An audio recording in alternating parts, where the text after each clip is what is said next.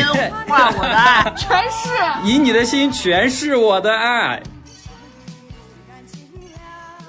Hello，大家好，今天又到星期五啦，欢迎收听草迷瓜电台。今天是我们的非物质草单环节，我是深深野。大家好，我是吴婉婉。我是小鼠，这个虽然已经时过境迁啊，马上二零二零翻篇了，但是呢，其实今年在年底有一个爆炸性的新闻，就如果大家稍微关注一下各种推文的话，其实在今年十月有一个关于澡堂子的新闻，其实我们已经讲过了。小鼠跟大家先普及一下这个澡堂子这个案这个新闻到底是怎么回事儿啊，然后我们再跟大家讲为什么我们要引入这个事件。其实这个事情应该发生挺早了，它差不多是在国庆之后发生的一个大家在微博上可能很多人翻到的一个事件哈。就是因为大家也知道，成都是作为这个内地曼谷啊，有这个而且有这个成姆斯特丹之称，所以他对这个性少数群体的这个开放和包容度是很高的。天堂 Paradise，对，因为今年大家这个同志群体平常这个放假都去国外玩嘛，比较高端，但今年呢大家都出不去，去不了了，对 就对，就全部都扎堆儿去了成都。然后成都呢有一个非常出名的一个同志浴室，叫做 MC 啊，它一边是浴室，然后同时也有这个酒吧。但是说是这么说，我真的没去过啊，所以就给大家科普一下这个大概的背景。然后呢，就很多这个全国各地的同志就都在那边去，甚至需要排队将近一个小时的时间，然后进到这个浴室里面。拿着爱的号码牌排队。对，但是第二天就被人爆出来哈，就说这个国庆前一晚还是国庆节当天吧，就进去的很多人里面，在忍不住的就开始了各种完全是被。传成像个淫乱大 party。我看到的时候都是被打了码的，然后过了不久，那个微博上好像都已经完全搜不到了。但是有看到过的人说，那个尺度真的是毫无下限哈，就是反正非常淫乱的一个场景。其实最早是有一篇推文是在一个公众号，不知道大家有没有关注，叫赫兹。对，是的，是然后。传的也是乱七八糟，里面很多信息都嗯完全无法得到确认。比如说有人说里面是有人是 HIV 的携带者，等等等等。然后关键是这个事情就变成了一个，首先它是变成了一个讨论热度特别强的一个话题。其实我们大家都知道，在澡堂的这种地方，它本身就是一个相对来讲比较私密、比较隐秘，会发生很多。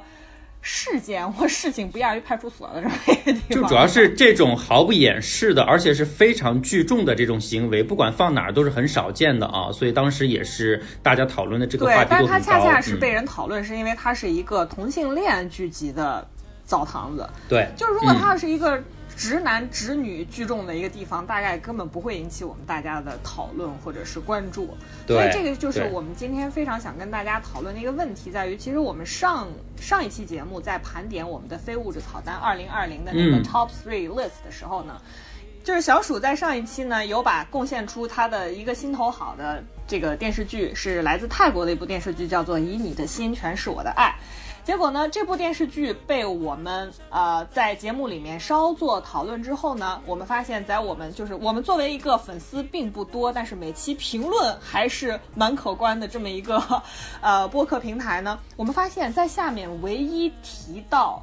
作品的恰恰是具体的作品的，恰恰是这部泰剧，而不是我们说的那么多其他的作品。这是一方面。嗯，我也刚好看到了一个影视剧的公号，然后盘点了年度的这个片单哈，然后下面的评论和留言清一水儿的都是在讲这部剧，说为什么这部剧没有被评到二零二零年的年度十佳之类的，全都是为他想要发声的这种粉丝啊，我们当时有点震惊啊，没想到他的没错，如果群体这么大家是这个。豆瓣儿的这个忠实用户的话，其实豆瓣儿在前两天也发布了他们的年度榜单啊，各种方向的。然后这部剧也是入选了，而且就跟小鼠刚才跟大家讲的一样，如果你关注了很多的讨论影视剧的这个公众号或者是一些内容输出的平台的话，你会嗯发现。以你的心全是我的爱，这部作品几乎成了所有观众的遗珠之憾。嗯你才发现这部剧可能恰恰真的成为了某种意义上的年度电视剧，在某种意义上，它的讨论热度和关注度、话题度甚至超过了今年下半年才出现的《后羿弃兵》那部电视剧，对吧？对的啊，他其实在，在这个档期上，当时也是接档《后羿弃兵》的啊。就《后羿弃兵》播完之后，他就是突然冒出来，然后大家很多人去看的一个。所以一方啊面就是这部电视剧它的讨论热度引起我们的关注，另外一方面，如果大家收听认真收听了我们上一期的节目的话，呃，小鼠在上一期为什么跟大家说他觉得这部电视剧是非常嗯值得入选、呃我们二零二零年跟大家推荐的电视剧的榜单的呢？嗯是因为他觉得在这一一个电视剧里面，虽然是以同性恋为啊、展开讲述的对象。呃，以主为主要内容的这样一部电视剧，但是它并没有以我们现在广泛的这个电视剧平台或电影平台以同性恋为内容为题材的这些嗯。作品里面常看到的那种卖鸡卖腐的那样一种热点，对是而是嗯。在积极讨论，就是作为同性恋群体，作为性少数群体，他们是怎么样。进行性别确认的，进行性取向确认的，也就是说，他们的性启蒙、他们的性意识怎么慢慢慢慢得到确认、得到自我认同，甚至是找到一种自洽的生活逻辑，去展开自己的生活的。所以，这也是我们这一期节目非常想要跟大家进行讨论的，就是想要结合一下我们三个人个人的这个经历，以及我们周遭的一些经历，以及仍然处在一个信息爆炸的时代啊。呃，影视剧这些视觉的东西是怎么给我们的性启蒙以产生影响的？不管是正面的还是负面的，我们都想和大家进行一些讨论。另外一方面就是，如果大家有非常关注这个影视界的话，有今年有一部讨论度非常高的台湾的电影叫做。刻在我心底的名字。电影呢，就是作为我们大陆的同胞，然后作为这个两岸三地、香港、澳门啊，甚至是海外的这个华人，可能还没有看到这部电电影的资源，因因为它在十二月二十三号才会正式上线这个网飞。Netflix 对，所以在我们节目播出的这个时间呢，这部电影实际上已经上映了。对，就大家刚好就可以去看了。对，嗯对的，那么这部作品呢，其实在今年年中的时候就已经在这个台湾上映了，但是它一直到年底才会跟更广大的观众来见面。在这之间呢，实际上已经积累了相当浓度的这个期待值了。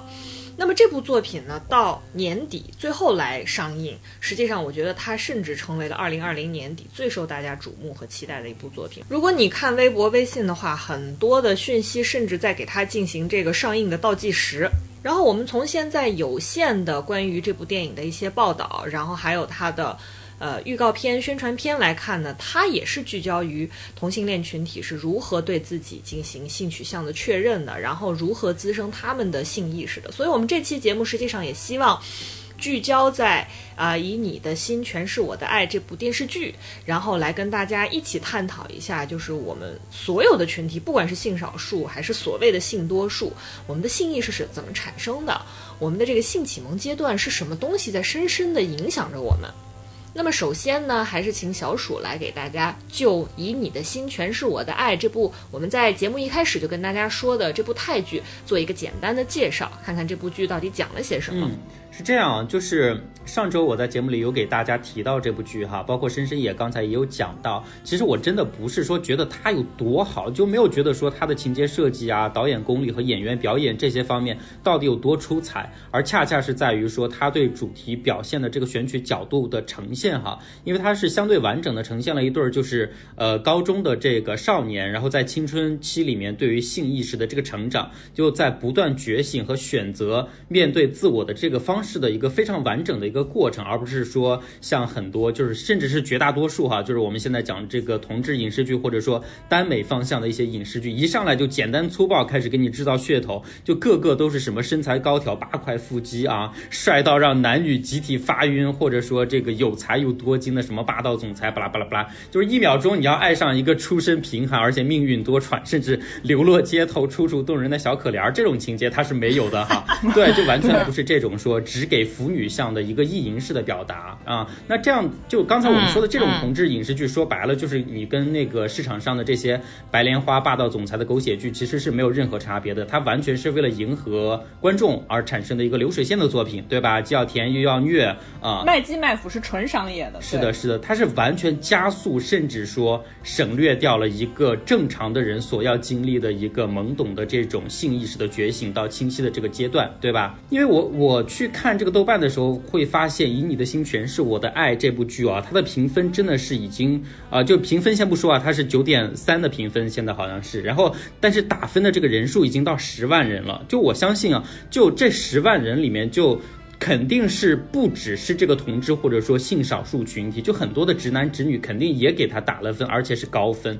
就大家为什么会觉得说在这样的剧里也能看到自己的影子，或者说也能对他们的这种变化和成长感同身受？我觉得这才是这个剧真正有意思和成功的地对方，对吧？就是你说就是他们实实际上是边缘群体，是的讲述也是边缘性的，但是他却获得了一种看起来是完全来自主流的认同，对的对是的对的？你有一个同为普通人的一个认知和感知嘛，对吧？嗯，就就我想，就大家想想自己哈，就你不管在职的这个直男或者说直女，你回想自己这个有个多直？青春，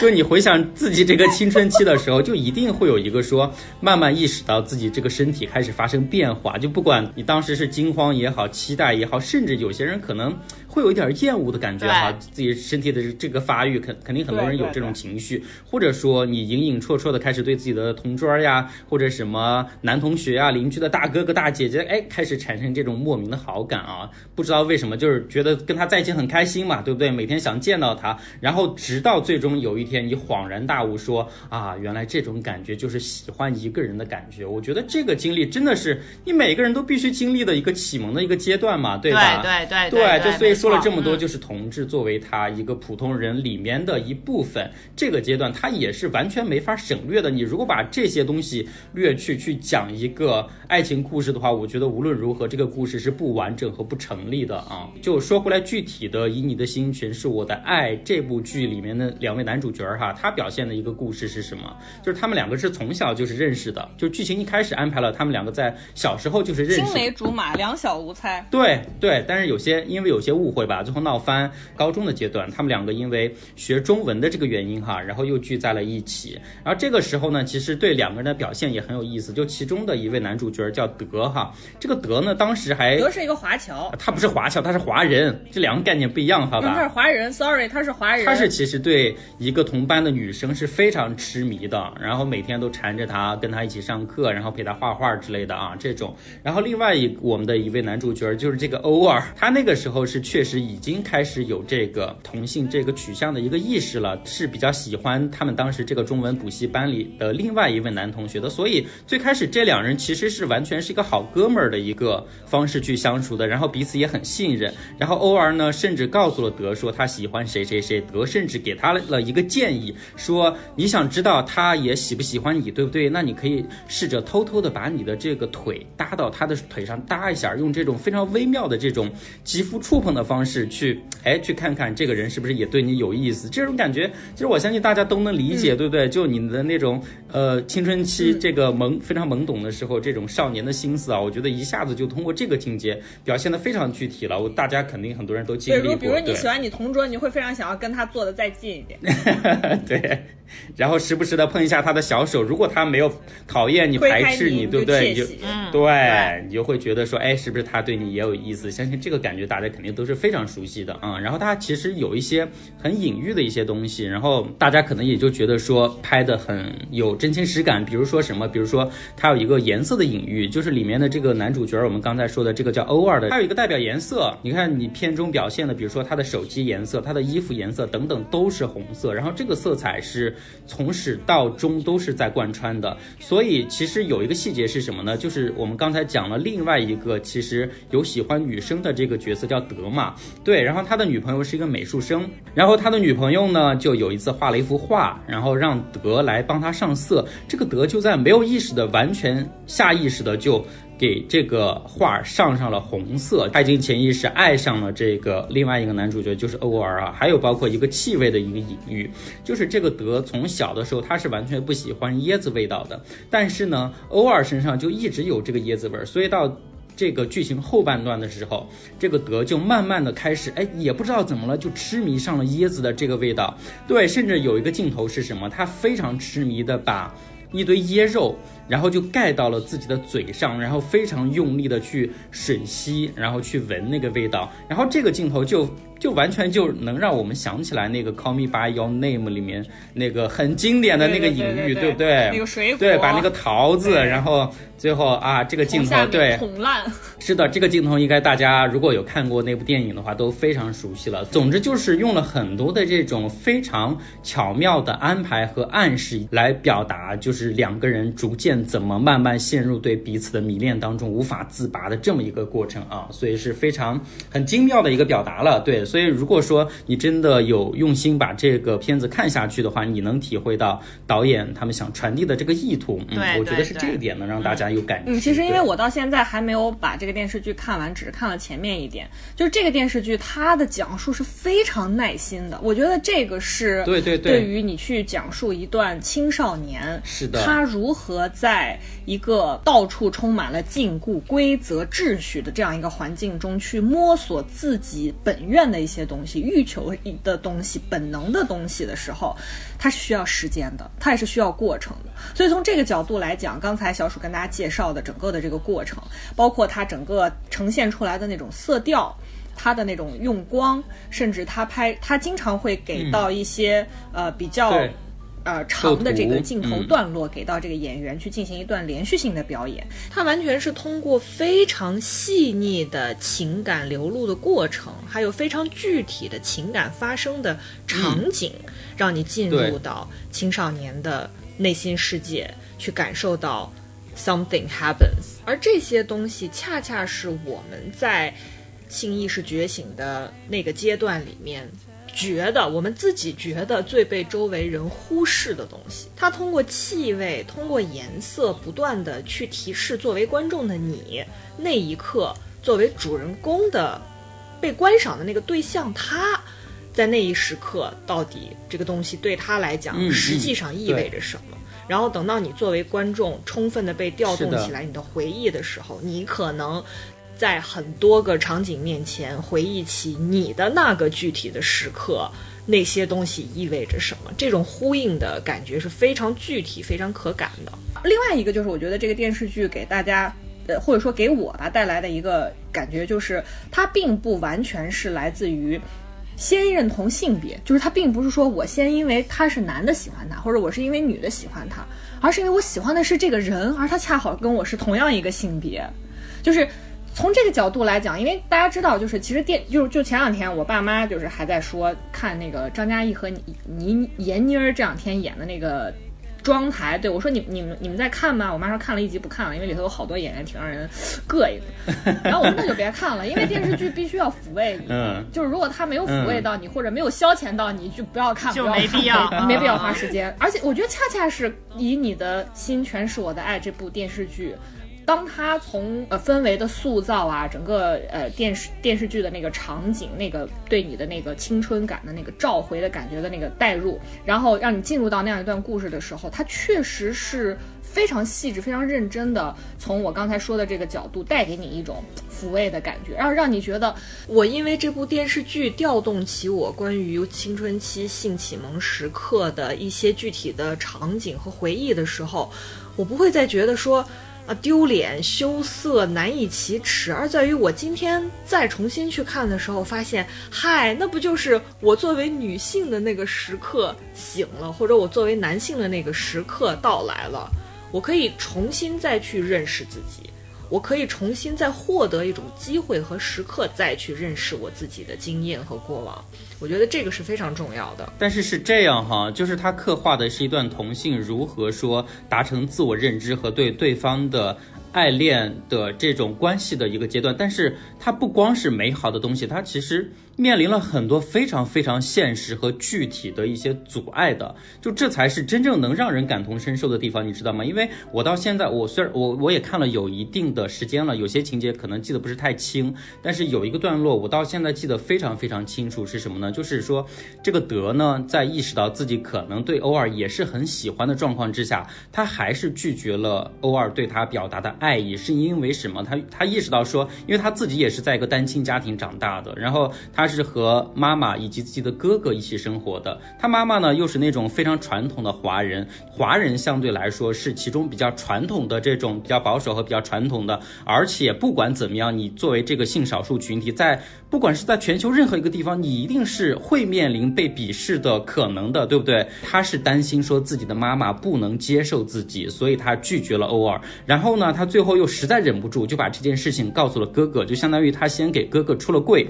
然后这个时候，他哥哥是怎么说的？他哥哥就非常温柔的抱住他说。就算你和男生牵手走在街上，有人接受得了，也有人接受不了，但是我能接受。如果我的弟弟喜欢男生，我就能接受。如果妈妈现在不能接受，你也不要惊讶，你给他一点时间嘛，对不对？到最后，如果妈妈知道你和不爱的人在一起，你根本就不快乐，那妈妈也不会快乐的。这是你的人生，你只要做一些能让自己幸福的事情就够了。你喜欢谁都可以，这没有什么好奇怪的。所以这段我觉得是。就是让大家觉得非常好哭的一段，我觉得能非常真切的还原一个真实的环境，就堪比那个《Call Me by Your Name》里面最后爸爸说的那一段话。嗯，对他爸说：“你想怎样去生活，就由你自己做主。但你要记住，我们的心灵和身体都是独一无二的恩赐，因为在不经意间，你的心就会消耗殆尽。至于你的身体，总有一天将无人问津，更不会有人愿意靠近。”所以当下你所经受的悲伤和疼痛，不要轻易的扼杀掉，因为与之相连的是彼时纯粹的快乐。我也记得这个是《Call Me by Your Name》带给我最大触动的。我们三个非常想跟大家讨论的一个问题，就在于为什么大家看到很多的青春片，你现在掰着指头数啊，呃，蓝色大门啊，淼淼。啊，呃，盛夏光年，男朋友、女朋友，对吧？对。为什么同性之爱一定会成为他的表现内容或者主要的表现的对象？在你的性启蒙和性意识展开的这个阶段啊，就大概是在十二三岁到十八岁之前，整个的这个过程，甚至有的人的青春期会更长，他的那个认知会更更困难一点，会延长的会更久一点。就在这个过程中，实际上它刚刚好就是和我们的青春期重叠在一起了，可它就是我们青春期最重要的组成的部分。所以，而且如果大家呃稍作回忆的话，会感受到我们青春期最需要的是什么？我们最需要的是来自同辈的认同。对我们当时最讨厌的就是父母说什么我们就听什么。老师说我想学习，真的不想学，我就想跟我喜欢的那个男生每天拉拉小手，然后亲亲脸蛋儿，就是想干这件事。但是这就是所有人都不让你干的事，所以得到认同、得到接受，或者说慢慢的去摸索一种社交的可能性，是我们当时特别需要的一个东西，就是怎么样在班里面成为那个谁都喜欢你，大家都觉得你酷，都认同你。的这么一个过程，所以，所以其实，在这样的过程中，如果你同时，嗯，是一个对确认自己是一个同性恋、性少数的时候，其实他的这个矛盾会更加的尖锐，对，因为你在一个想要获得。所谓的当时学校的那个主流群体认同的同时，你知道同性恋一定会被他们当做一种异类去嘲笑、去霸凌，跟班里那个肥胖的或者被大家觉得长得丑的、个子过高的、眼镜度数过深的人一样，会被当成一种生理缺陷去嘲笑你，你根本都不敢想你接下来的日子要怎么过。所以这个矛盾冲突，它作为影视剧的表现对象的话，它的那个。矛盾感、那个冲击感、那种张力可能会更加强烈。是，我想这可能是其中一点。为什么就是青春片会特别倾向于拍摄这个同性恋的题材？嗯，就包括我我我这次在这个准备我们这期节目的过程中，我就在想，包括像你看那个。呃，男朋友和你女朋友，就是不知道大家有没有看过，就桂纶镁和那个张孝全他们演的那个。呃，其实那个故事就是他爱他，他爱他，他爱他的一个故事，完美对。然后呢，它里面又涉及到了台湾当时戒严的一个过程啊，民运的一个过程等等。所以他的这个故事呈现出来之后，你会发现它是特别的，那个矛盾冲突是非常集中、非常剧烈的。所以它的这个戏剧性可能也恰恰是在这个过程中被发掘出来。就是大家不要觉得说，呃，同性作为自己的这个性少数群体，他去自我认同的这个过程很。快乐、很愉快。我觉得完全不是这样的，甚至说很多人他甚至在最一开始的时候，他一定是有一个去尝试符合社会主流的一个趋势和方向的。他一开始肯定是非常极力的想要融入大家，想要融入大群体的，但他可能在经过无数次的挣扎和尝试之后，他发现没有办法，我自己就是这个样子，我只能接受自己作为少数人、少数群体存在的这一面。这个过程其实是非常艰难和痛苦。他的那个被迫感可能会更强烈对，是的，是的。所以很多的这些青春片，它如果能很好的把这部分刻画出来的话，那它真的是可以算是很成功了。我真的是觉得，对对很认真、很成功、很很很对的对的仔细，对吧？因为因为我们在这个性启蒙阶段，自己产生性取向的意识的时候，就是我真的这一期节目之前，我有认真的在想，我是哪一刻觉得我喜欢男的？好像没有这个时刻，没有这个时刻，对，就随大流了，是吧？对就随大流了，我就随大流了。对，就是就是，如果要是非要说一个时刻，可能是比如说你特别小的时候，你会跟男孩一块儿玩，对对对，他们晒太阳，你也晒太阳；他们流汗，你也流汗；他们随地大小便，你也随地大小便。我觉得可能有那么一个时刻，我仔细想一想，分辨不清是几岁了啊，就是。因为你跟他仍然在随地一起随地大小便的时候，你突然间发现不好意思了。嗯，你在一个男生面前啊开始嗯。不好意思，但是你可以愉快的跟女孩一块儿去上厕所，所以对但是在这个时刻，你发现你对他产生了一种羞怯的感觉、羞涩的感觉、不好意思的这么一，或者是甚至有一点点耻辱的这是真正的性意识 觉醒的时刻。对，所以说这个就是特别自然而然的一个事情，嗯嗯就是不要把什么同性或者是异性分得那么开。嗯我觉得很多就是比如比较直的人哈，他们其实会有一点排斥观看一些同性嗯这个题材的电影或者是电视剧的这样的一种心理。就对于这种人，我觉得你们就可以先看一下女朋友、男朋友，就是你可以看就是男女混合混混合打的时候，就是就其实他们相互之间的那个启蒙的感觉和相互之间那个靠近以及那个羞怯的那个感觉是完全一样的，你就会意识到，其实你不用把这些同性题材的这些电影或者电视剧觉得跟自己没关系，所以我不感兴趣，我就不去看，其实就是完全都是跟我们所有人的体验是一模一样的。而且有一种什么呢？就是有一种虽然很不严谨，但是也有一定根据的说法，就是恐同即深贵。因为这个事这个事情被很多次的实践过了，你知道吗？就包括前一阵我还看到新闻说，欧洲好像哪个荷兰还是哪个国家有个议会的议员，然后每天都在高喊烧死同性恋，类似这种，然后最后被扒出来他自己就是。包括很多极端的这些宗教组织，然后他就成立一个组织让大家来反对同性恋，事实最后证明他自己就是隐藏的最深的那个。有很多这种事例，所以就是很多那个在一个这个教堂里面的这个神职人员，，最后是的，turn 是 out 的，to 是 be 的，都是对呀、啊都是神神贵，对对对。嗯。这次不是有一个在那个美国疫情期间，有一个神父就说啊，教会，我忘了是教会的人还是还是确实确实是神父这样一个角色。然后他就说，得新冠的都是同性恋，就是因为同性恋存在在这个地球上，所以大家得到了诅咒，所以同性恋才会得。新冠，然后最后他死于新冠，就这个新闻，如果大家可以上网去搜一下，就是说同性恋群体就跟我我刚才跟大家分享了我自己的一个经验啊，就是在于你在跟他一块儿随地大小便的时候，你开始感到羞耻的时候，但是很快这个感觉就过了，这个羞耻感很快就会被抚平掉，因为你发现女孩面对男孩的时候都会感到羞怯，你身边的同类非常多，然后你发现这是一个自然而然的过程，然后你开始接受这件事情，你开始面对这件事情。但是大家想一下，如果这个时候你发现你不一样。你跟女孩上厕所，你才觉得不好意思，然后你甚至会兴奋，对吧？嗯对你兴奋之后，你会感觉到更羞耻，更更见不得人，你你会非常痛苦就是你跟周围人为什么这么不一样啊？对吧？就是刚才小鼠跟大家说的，就是所谓的恐同即深贵，就是你为什么他们所谓的恐同即深贵呢？深贵是啥意思？就是藏到最里最里，谁都不知道不让啊谁看。为什么？他是在欺骗自己，他就要要要用这种强大的这种意识来压制自己内心的这种欲望。对，因为他明确的知道这是最不被大家接受的而且通常你会发现这些人是议员。是政府工作人员，嗯有头有脸是神父，嗯是教会的，他是这个社会秩序的捍卫者。是这个主流社会、男权社会、父权社会的那个价值观的捍卫者，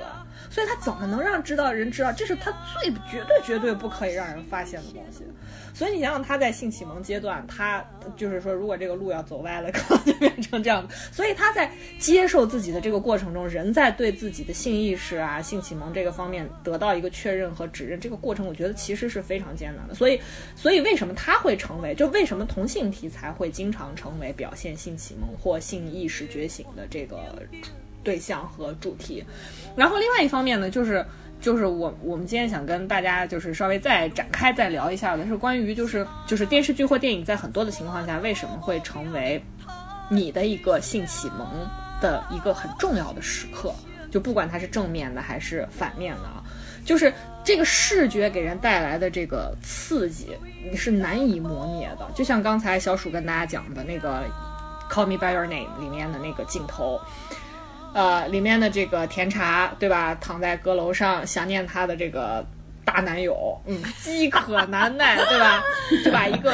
把一个桃子 又开车那个最下面直接给捅爆了，对吧？就是大家知道那那那意味着什么，对吧？啊那意味着什么？等到晚上她的大男友来找她的时候呢，她是倒在大男友的怀里哭泣，她觉得太可耻，太丢人，我怎么会想这么肮脏 龌龊的事情？羞愧到哭泣。我跟你在一起已经让我很羞耻、很难以启齿了，我为什么还要对一个 水果发生这样的行为？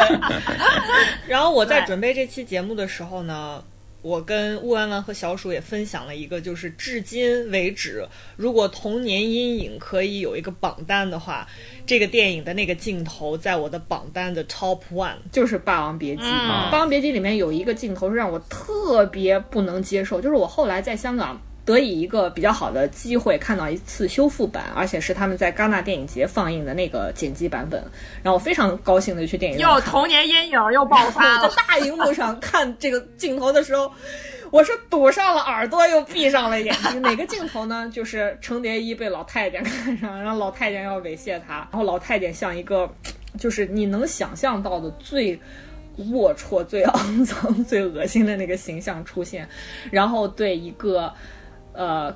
对一个小朋友进行了对进行了非常可耻的行为，而在此之前，程蝶衣刚刚进行了另外一次精神上的凌虐，就是他唱那个夜奔，哎，不是夜奔，是思情思思思什么？就是那个小尼姑年方二八正青春，被师傅削去了头发，就是昆曲《孽海记》里面的一个唱段，我记得女不唱夜奔，男不唱这个叫思凡，对对，叫思凡思凡男不唱思凡。其实它无非就是让你作为一个戏子，你要自己体认你是一个尼姑，就是从内而外的、带有感情的、带有认同的。那当然，作为一个男旦而言，就是全方面的挫败你的那个所谓的阳刚之气嘛。所以他后面又经历了肉体上的这个凌辱，所以那个镜头对我造成的那种心理上的阴影，尤其我当时看《霸王别姬》的年龄，其实那个是都是我这些电影都是我偷摸看的。说实在话，就是在这里特别感谢我爸妈，因为从我小学开始，我爸妈对我看电影是有一个特别健康的引导，就是连电视上出现接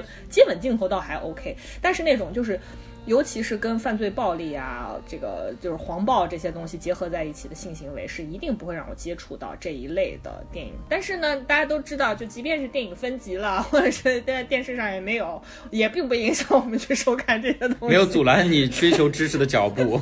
对求知的渴望。我我跟你说，我的经历更神奇，因为你知道当时那个《色戒》上映的时候，我记得咱们应该是上初中你应该是高中，初三哎我是还是我上高大学，啊，你上大学吗？那我可能是，你是高中。高二，差不多啊嗯然后这个电影是我央求我爸妈带我去电影院，你爸妈真的是没有事先了解。但是我跟你说，我在里面就是所有他们的激情戏的段落，我妈就是紧紧的用手捂着 万勒子，然后就是捂到那个我我我从电影院出来的时候，我的眼睛都适应不了阳光，你知道吗？就是因为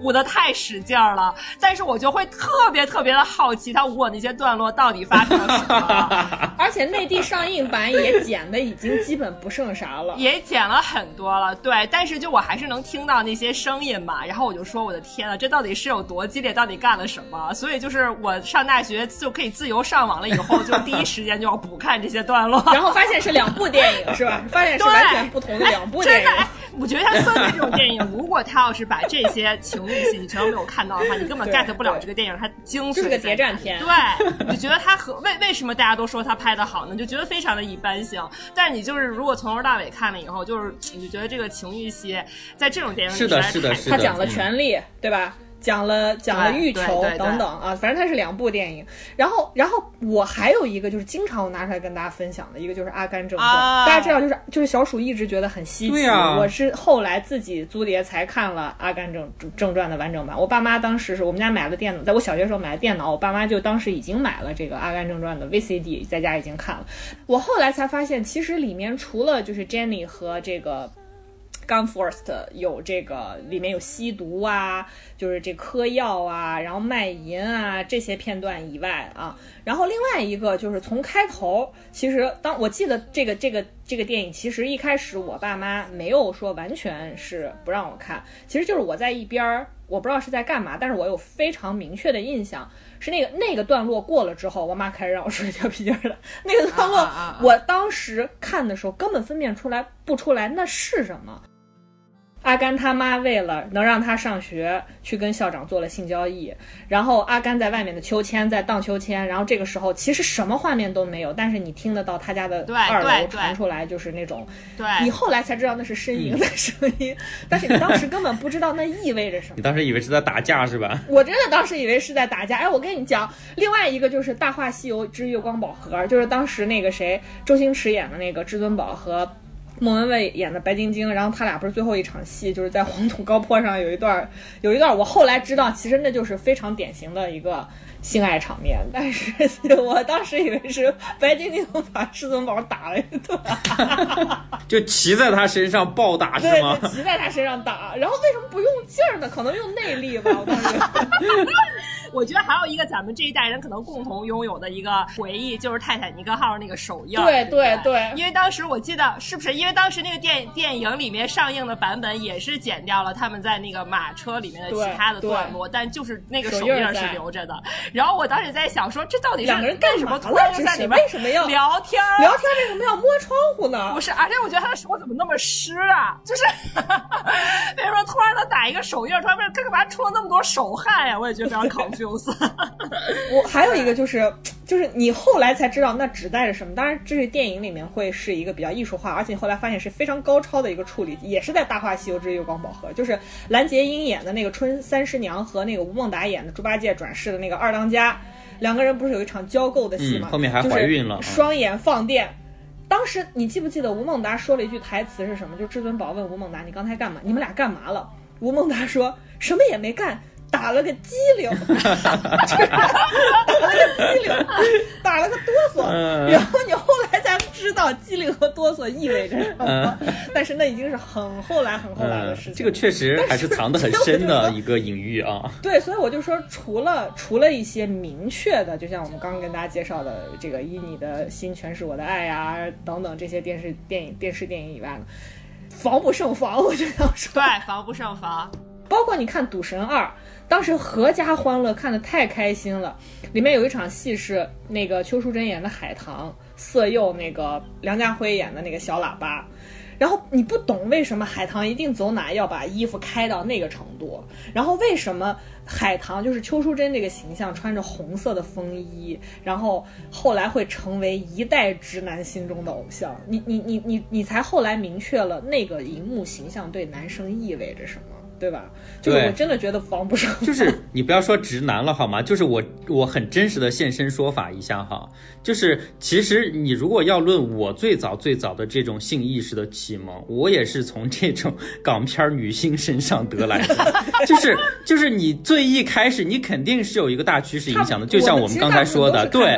我对我我是在我是在徘徊，我是在判断，我是在试探自己到底是喜欢什么。你肯定是有这么一个过程的，对，而且。甚至最一开始，我甚至不是从影视剧开始的，我是从我们家每年过年的时候，我爸单位发的那些挂历上开始的，就是那些挂历上很多都是那种那时候的港星嘛，就很漂亮嘛，对不对？你肯定那个时候开始有这个性别意识的时候，你会去想说，哇，这么漂亮，我还挺喜欢的。你最开始是会有这个感觉的。再直到最后，你才会去判断说，我自己到底是对女性的喜好多一些，还是对男性的喜好多一些。你一定会经历这么一个过程的，不是说谁开始有这个性意识的时候，我就断定了斩钉截铁，就是说我他妈就是喜欢男的，不可能存在这样的人啊，这是一个正常的过程。就是性少数群体吧，他会特别难以接受自己这件事。为什么我跟大家不一样？Why？就大家不都那样，是的就就挺好的，为什么非我是这个样子？嗯太痛苦。但后来我还接受的挺快的，我不知道为什么还接受的挺快的。哎但是当时一了百了了吧。但是当时对我影响比较大的片子其实是《春光乍泄》。你那么早就看《春光乍泄》了？我在高中看王家卫所有的电影里面，唯独没有看的是《春光乍泄不》，敢看是吧？有一点我真的有一点不太敢看。我个人对张国荣和梁朝伟这两个演员本身就都还好，就没有说喜欢到什么程度，所以，所以我很明确的判定说，我当时去看这个片子肯定是就影片本身去看的，所以他们一开场就是两条赤裸裸的肉体交织在一起的那个画面，就真的把我震撼到了，所以我是从那个时候开始有很认真的去反思自己，说到底为什么会对这种镜头感到面红耳赤，会心跳加快哈。对，所以它真的是算作我的一个启蒙的一个。因为我上高中的时候刚好是《断背山》上映，啊，断背山、啊、也是也是也是，对对是。我爸妈每个星期都会去碟店，就是找一堆就是还不错的电影回来。唯独断背山俩人关着门不让我看，第二天还把碟退了，你知道吗？所以其实你知道吗？就是同性同性题材的这个 电影，哎，我我我觉我当时断背山我也是跟我爸妈一起看的，但是我真的不明白，就是他们你爸妈看让你看《色戒》和《断背山》，是因为他们没看过，他们也不知道演啥的，主要是。我觉得他们真的也很好奇。然后我当时看《断背山》，那肯定是我看第一部同性题材，我就看那两个男的，我印象特别深，就是晚上他们去放牧嘛，然后在一个帐篷里。然后我觉得这怎么了？这俩男的睡一帐篷不也挺正常的吗？然后就是稀稀嗦嗦，然后什么的，我就就我我就完全没看明白，我就不知道他俩怎么对上眼的。这不就是两个好朋友吗？就真的是这种感觉。哥们儿，而且还是两个好哥们儿，真的对两个 cowboy。然后我就觉得嗯啊、呃，就是而且他们都后来都有自己的家庭，老婆都挺漂亮的，为什么就是还能这个这个念念不忘啊？我就真的就是就是不懂。所以这就从另一方面证明了，你想想安妮海瑟薇多漂亮，是不是？但是她、哎她丈夫也不感兴趣啊，这就 想不通。我真不 get 哎。对，这就说明有些事实你是没法更改的呀。他们也不是说没有去尝试改变自己，是证明了不行。啊、但是你们有没有发现，其实就是呃女同性恋题材的电影，就它反而会让你比较容易 get，因为我觉得它现在女同性恋题材电影，比如这个去年特别火的那个《燃烧女子的肖像》，嗯他都特别愿意把这个把你放到一个特别与世隔绝，然后特别这个孤立无援的一个处境里，然后突然出现了一个、嗯、对对。孤独寂寞无所适从，然后突然更多出现了那么唯一情感慰藉的感觉，对，嗯然后突然之间就进入这样，哈，我就在想，其实就是最近比较火的这些女同性恋题材的电影，包括最近的那个啊、呃，凯特温斯莱特和对菊石也是差不多，嗯、都是这个贫富差距悬殊，不是一个阶层，对对对对然后突然之间把你放到一个与世隔绝的环境下，就这个触目可及，唯一说得上话的就只有这么一个对，是的，同性，然后就是在发生感情，好像这个女同性恋都是。这个题材都是这样的一个路数，嗯、也感觉还挺奇怪。男同都是从身体的诱惑开始的，还有更极端的小姐 啊，对，小姐，小姐，对。就好像他们就是感觉就是非常随波逐流，也没有什么探索的阶段，反正眼前就这么一个选，就这么一个 option，所以就就就这样。我觉得这是女性性别本身决定的一个方向啊，她对情感的需求可能会更大。因为女性的这个情感，说实在话，就是相对男性来讲会更敏感，会更敏感、更细腻。啊、对。而且我觉得像这些电影，就是刚才弯弯说的，她从直觉上把握到说为什么都是给到一个被被制空的。或者被甩出这个纷繁嘈杂的现实社会的这么一个环境下啊，两个人跨越了阶阶级，跨越了阶层，走到了一起，可能恰恰是在那样一个孤独的、寂寞的、无缘的那么一个状态下，可能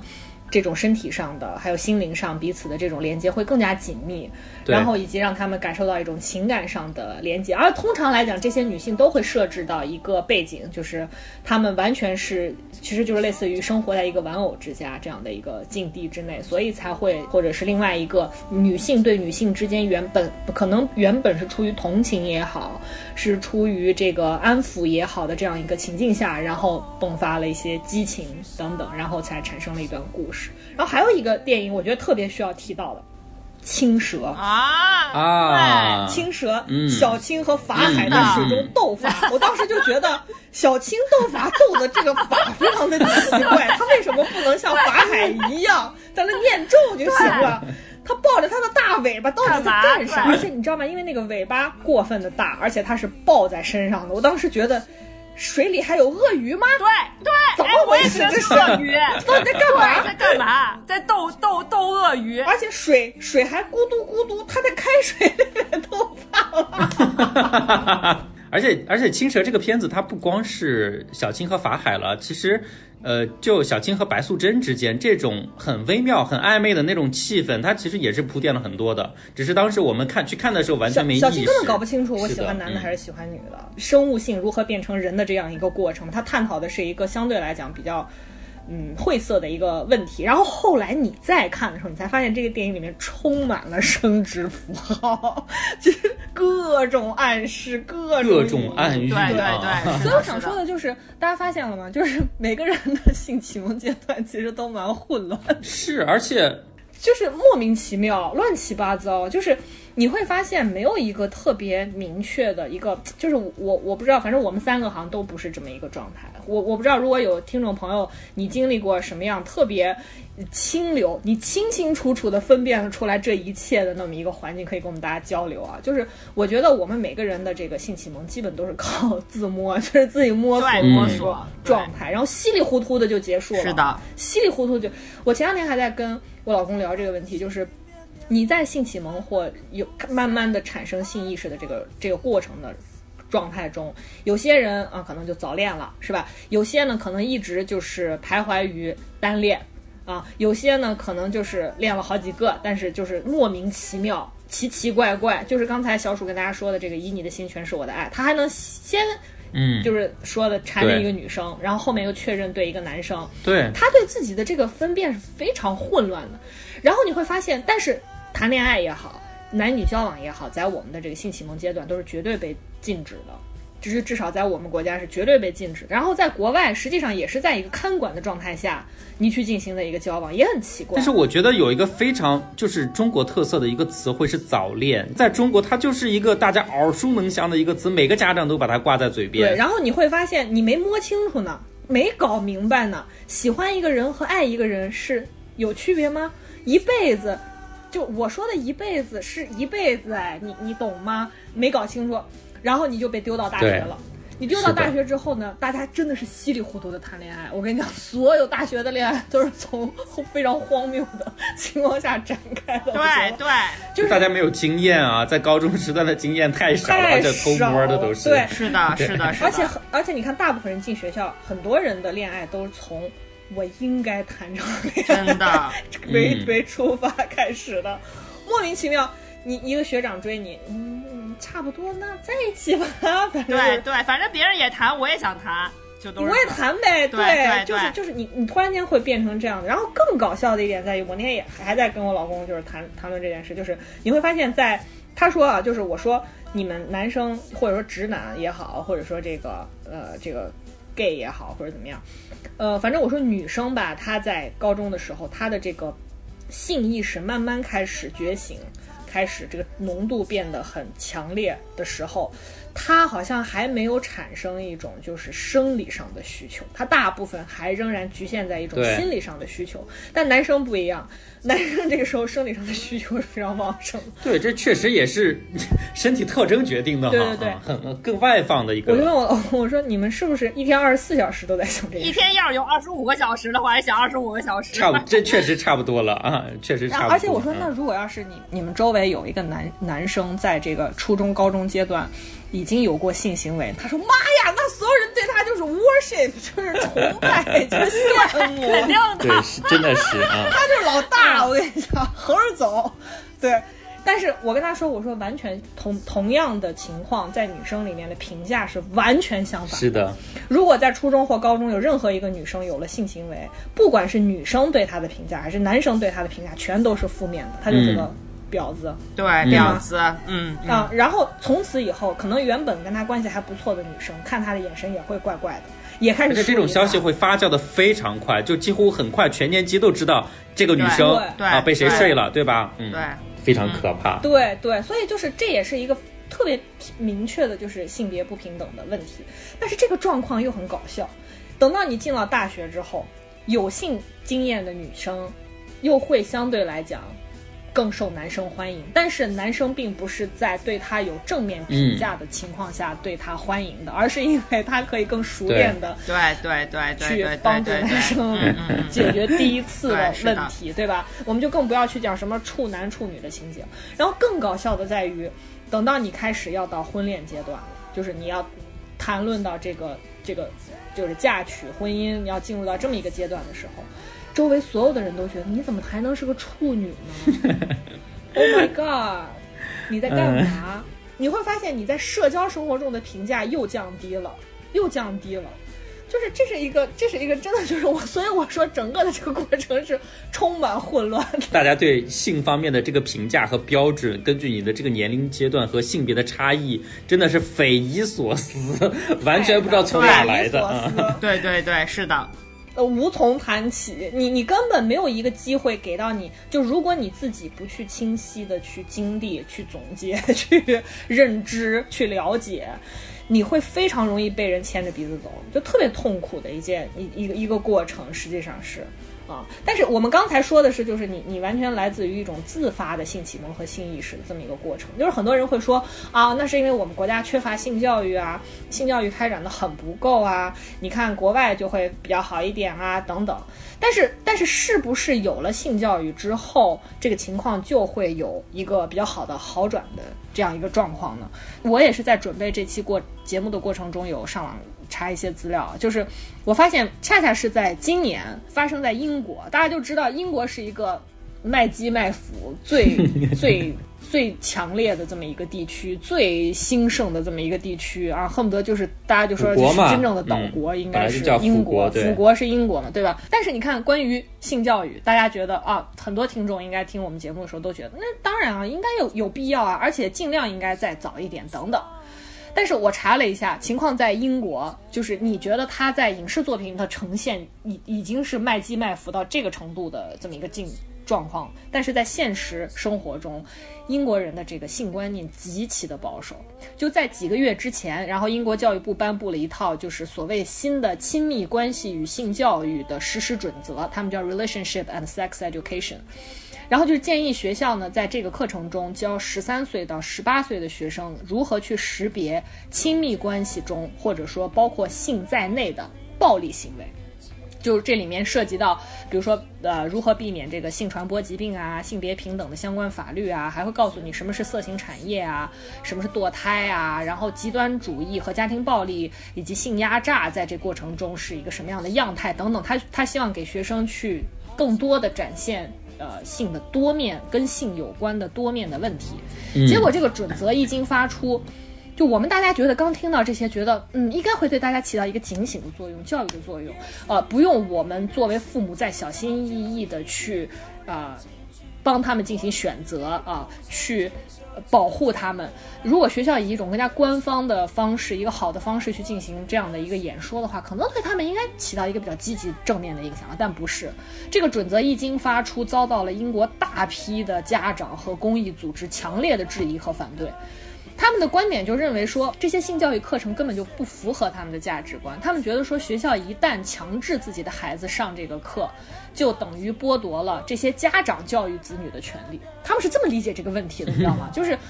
他觉得好奇怪的走向。而且作为一个就像英国和美国这样一个有特别深刻和长远清教传统的这么一个国家，这么一个地区，他们觉得说，嗯就是很多这些课程里面的东西跟这些宗教家庭想要给孩子传达的观念是完全不一样的。他对们形成一种，就是他们觉得说是不顾及我们家长意愿的所谓的专制型的教育体系，他们会和这些，他们会和专制联系在一起。而且有一些组织说，嗯、这种课程进行了改编之后，他们过早的把性概念里面很多负面的内容传递给了儿童，然后太强调这个性别意识形态，不利于儿童之间的交往等等。就是你你发现了吗？他的看法根本跟我们笼统想象的那种英国人完全不一样，一点都不开放。对对对就我们节目里面可能没有介绍过，有一部 BBC 的英剧，我不知道大家有没有嗯看过，叫《I May Destroy You》，就是我可能会毁了你这部电视剧。这部电视剧实际上它呃讲的是这个一个年轻的作家是如何被迷奸、被迷药迷晕，然后强奸之后，他又如何走出阴影的这么一个故事。它引起了特别多网友的一个共情。这部剧引起了英国、美国很多年轻人。嗯的一个很强烈的一个反应的态度，他们就觉得说，你看电视剧是怎么反应的，它跟学校里面的这个性教育是完全不同的，而学校里面提供的性教育根本不足以支撑和处理那些和性和亲密关系有关的一切的问题。结合到刚才我们所说的，就是我们的这个性启蒙和性意识的过程，完全是在混乱的状态中，而且根本没有一个相对来讲合理的、成熟的、有效的这么一个教育体系来帮你完成。这个东西确实很难啊、这个你如果从官方角度来说的话，这个度的把握，这个方式的掌握，真的很多东西都很难去界定。我觉得这个电视剧下面有一个呃点赞很高的一个评论说，根本就没有人教我们什么叫自愿。很多人，尤其是女孩儿，以为恋爱里面所有的性行为都是合理的，呃，觉得说只要两个人在一块儿没有性质，在在性交这件事情上没有性质的话，是自己的问题。说男朋友怎么会强奸我？就很多人都是认为是这样一个情况。就是我这两天还听了一个，就是我不知道大家有没有关注过一个公众号叫“女孩别怕”，它是一个它是一个给这个呃女性朋友专门提供一个相对来讲比较丰富、比较正规的这个安全防护的方法或者说内容。的一个公众运营平台，然后他的这个主理人叫童老，在一席做过演讲，大家可以去搜一下，就天山童姥的那个童老。然后他里面介绍过一个案子，就是他来自于他的一个用户，这个用户呢，就是当时跟一个男性一起合租了一个房子，结果没过多长时间呢，这个男性就向他表白，而且要求跟他发生性关系，被这个女孩严厉的拒绝。拒绝之后，这个男生竟然反应是其他女生都不会这样，你干嘛这样啊？然后你你觉得他所说的其他女生可能是他曾经交往过的人，但恰恰不是，他指的是 A V 里面的女性和女主角。因为我我有一个印象，我当时上大一的时候，我们宿舍就是六个女生，有一天晚上就关了门，共同欣赏了两个那个岛国的 AV，就是你真的会受到那个里面的价值观价值观的影响，就你真的看你，反正我当时看我就觉得说，就是男生就应该强势啊，然后女生就是推推搡搡，然后就不行就被那个就男的越强，女的越爽，半推半就，对，半推半就，就大家都会觉得这个才是一个正常的一个性交的方式。我反正我觉得我当时会有这种感觉，你就更别说男孩子们二十四小时想这件事儿，那肯定是看的那个时间，对，就是肯定要比我们看的更早，看的更多。他就是这个，在他性启蒙的时候，他就会他会把这 idea 就是会植入他的脑海中，他觉得这个发生性关系就是应该这样的。所以我觉得这个这 A V 真的是荼毒了一代青少年的 性启蒙。对，就没有一个正确的性观念。在这个嗯世界上，大多数国家，不只是中国，大多数国家的男性基本都是在 A V 里成长起来我小学的时候就已经有同男同学在看了，天哪！他们对于如何进行这个性交。如何认识自己的生殖器官，都是在 A V 里面得对到指认的。对对对对但最可怕的一个指认是，他们在 A V 里面指认了以后他们会遇到的女性，就是 A V 里面的那些女性，所以他们对女性的那种行为的认知 判断没有都是错来自于 A V。因为你没有一个正统的途径来告诉我呀，我只能这样偷偷摸摸去发掘嘛，对吧？其实这这个对后来的这个两性关系的建立和交往影响极其深重，甚至有时候是灾难性。很很多人其实对自己也也会让自己陷入一个很大的误区，他会一直在想，为什么人家都都那么 大，你知道吗？很多男生，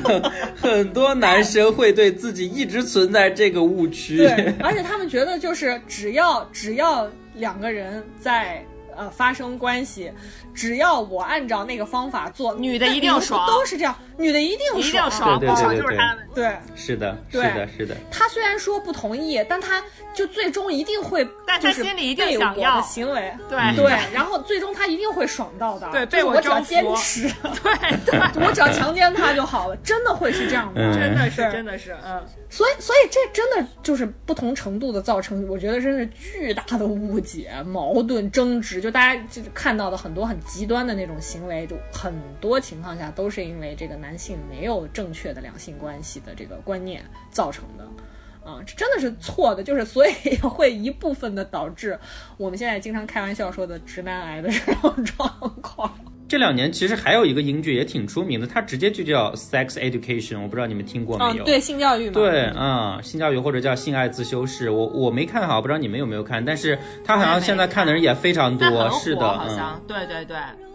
就是我今天还看到了一个数据，其实我觉得就是性启蒙和性意识这个，嗯，产生的这个过程，就是对大家来讲非常艰难。这可能是我们人生这个漫长的学习的过程里第一个很重要，甚至比、嗯。我觉得甚至比高考还要重要的一个对任务，是的是的。你一定要把它完成好，因为很多人会在这个过程中陷入歧途，造成 陷入，就一个是自己陷入歧歧途，另外一个啊是被陷入歧途。对，是的，因为你在这个过程中，就是我还看到了一组触目惊心的数字，那都是被动式的。这个数据来源于就是我们国家的校园性别暴力实证研究与政策建议，还有一个是大学生性与生殖健康调查报告，是二零一五年的数据啊，这还是二零一五年的数据。就是里面写到有百分之七十八点二的学生因为性别着装、因为语言、因为行为等不符合社会期待而被欺凌。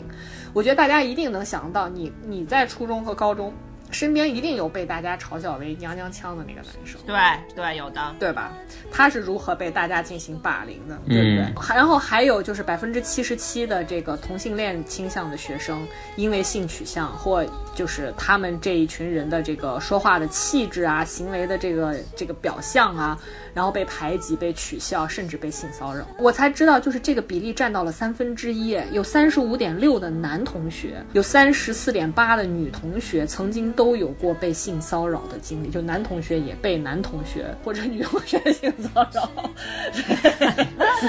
对，肯定都都有对肯定都有所以我觉得就是你，你想你的，如果一旦你的人生中再出现这些。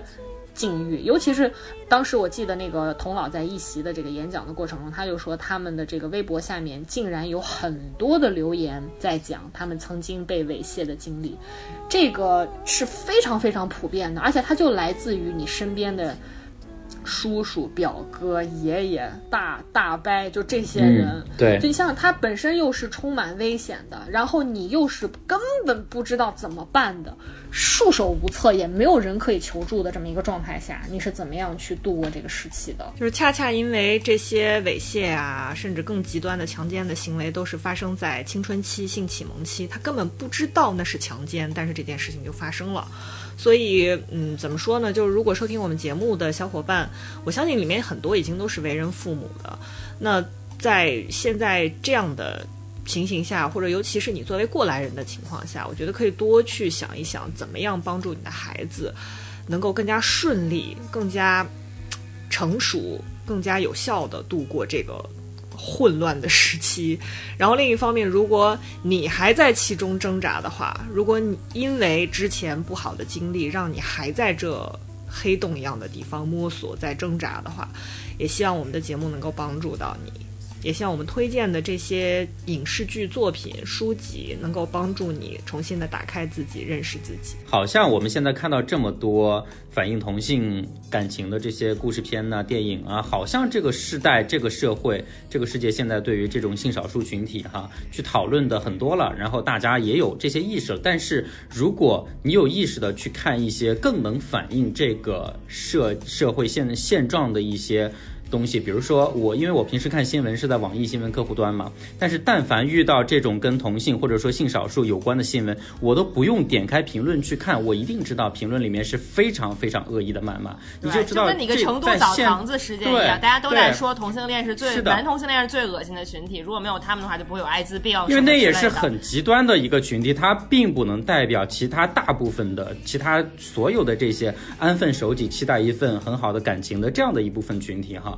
然后呢，这一部分大肆谩骂的这些人，又代表了另外一个极端，他们就是完全不想听、不了解，我不认同，反正你出但凡出来你的新闻，我就一定去骂，对他就觉得跟自己无关。嗯是的全世界应该绞杀同性恋，我觉得这是非常可怕的一个极端的事情啊！就所以说，你唤醒这些性少数群体的保护意识也好，唤醒男孩女孩在青春期性启蒙阶段需要给予的一些教育和保护也好，我我觉得这个真的是非常迫切和现实的一些问题。而且我觉嗯得这个引导，它其实就是我们在节目里面经常跟大家说的，性别的问题并不只和性别相关，它和一切相关。就刚才小鼠跟大家说的，这些恶意评论的人，他只是因为性别讨厌你吗？不是，这里面涉及到有没有资源分配的问题，有没有社会呃分化不平等的问题，有没有阶层的问题，等等等等。它的这个它的这个构成是非常复杂的，就包括我前两天还在听有一个，其实以标榜女性主义或者说女权主义为这个呃其中一个主要的核心价值的公众号或者说这个媒体平台叫做别任性。这个这个平台呢，他们做了一期节目，呃嗯，就是在讨论这个所谓的阳光中产 gay，就是你才会发现他们 gay 群，就是所谓的同性恋的这个群体里面也开始进行分化。但是呢，这个节目的讨论呢，就是我听到一半之后，我就不再往下听了，是因为他们的讨论仍然局限于性别本身，从现象到现象。他们觉得是因为性别里面的一些特质，或者说同性恋这个性取向的一些特质，以及跟他们相处的一些其他的群体的特质，导致了这个结果。实际上不是的，它并不在于先成为同性恋群体，它才进行内部的分化，而在于这些人本身就可本身就已经是带着分化了的那个，对，精英阶层带着他们的标签来来过一种生活而已。对对他，即便不是 gay，他也瞧不起他生活中那些所谓的 low 的、粗俗的、穷的人。没错，对不对对，而且我觉得这个也跟另外一个，嗯就是我们在节目一开头就跟大家说的，现在所有的这个娱乐工业、流行文化里面，不断跟大家兜售的这个卖鸡卖腐的这个特质是息息相关的。就是，就是你会发现，当卖鸡卖腐这个东西成为了，就或者说覆盖了表现同性恋题材的电影、电视、书籍。呃，流行文化、其他的一些音乐等等，对吧？它覆盖了这些东西之后，大家会觉得，哦，同性恋就应该是这样，好像我不好看，我都不配做个同性恋。然后以及这个卖鸡卖腐的这些作品，你仔细去看，它里面是非常明确的对权力有高度的认同，对秩序有高度的认同。它根本没有说对真正的主流社会的价值观造成任何的冒犯之处，或者说更不要提颠覆了。它只是一个经济增长点，它朝向的就是中国的同人女和这个腐文化嘛，仅此而已。所以你会发现，你大量看的这些东西，没有认真的从性别以及与性别相关的各个角度去阐释同性恋真正面对的各种问题的时候，这个表达它实际上把更多的矛盾引向了一种极端的东西去。所以就是你会发现，可能有的时候，有的人说是因为关于异性恋的这个叙事和想象，让大家觉得苍白枯萎，所以卖鸡卖腐就变成了一个新的增长点。哎，前一阵还有一部日剧叫《三十岁还是处男，似乎会变成魔法师》，你有看到吗？对对对对对对对对对对，我有看到，我有看到很多人他就是讨论，那个也是同同性的，是呃，吧？同性剧，同性剧，对对但是它是非常中二和戏剧化的表现方式，去表现了一对同性恋。其实主要是一个人了，就嗯，这个男主人公怎么慢慢接受了原来。最喜欢自己的那个人竟然是个男的啊，差不多是反映了这个问题，但是他还是表现的太刻意了，所以我并没有给大家推荐这一部啊。好了，那么以上就是本期非物质草蛋的全部内容。如果大家这个在我们节目如果唤起了你在这个性启蒙或者是你的性意识产生的这个阶段的某些经历和感知，然后想要加入我们的讨论的话，啊，非常欢迎你给我们留言。然后我们的主创团队呢，现在已经开始慢慢滋生了想要骚扰听众的这样的需求啊，很 可能会去骚扰你。让我们骚扰你，给我们一个新的暗号，嗯，就新大 我们就去骚扰你。就大家喜欢我们的节目，一定要给我们的节目点赞、转发和评论哦。任何想说的都可以在评论下面进行留言，我们一定会去看的。嗯，好，还是那句话啊嗯，请大家一定要紧紧的 follow 我。，follow 我们 Follow follow 我们 Follow 紧紧的 follow 我们 follow 我对们对。然后这个啊还是我们那句这个老话啊，就是既然花时间呢，不如看点好东西。所以如果你需要电视剧的陪伴呢，我们非常推荐你这部以以以 我又背不出来了 以。你的心呼唤我的爱，还是以我的爱呼唤你的心？全是。叫全是我的爱。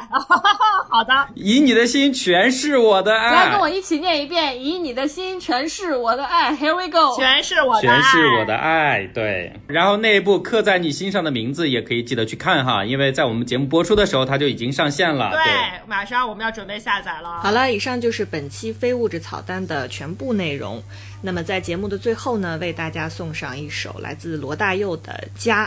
事实上是加一，因为就家这个主题呢，他做了三首歌曲，所以如果大家想搜这首歌曲的话，一定要记得是搜加一。他说那是后来我逃出的地方，也是我现在眼泪归去的方向。希望那些在青春期落在你心底的眼泪，那些你经历过的风雨和创痛，都有了归去的方向。下期节目再见喽，拜拜。下周见，拜下拜。周再见，拜拜。我逃出的地方，也是我现在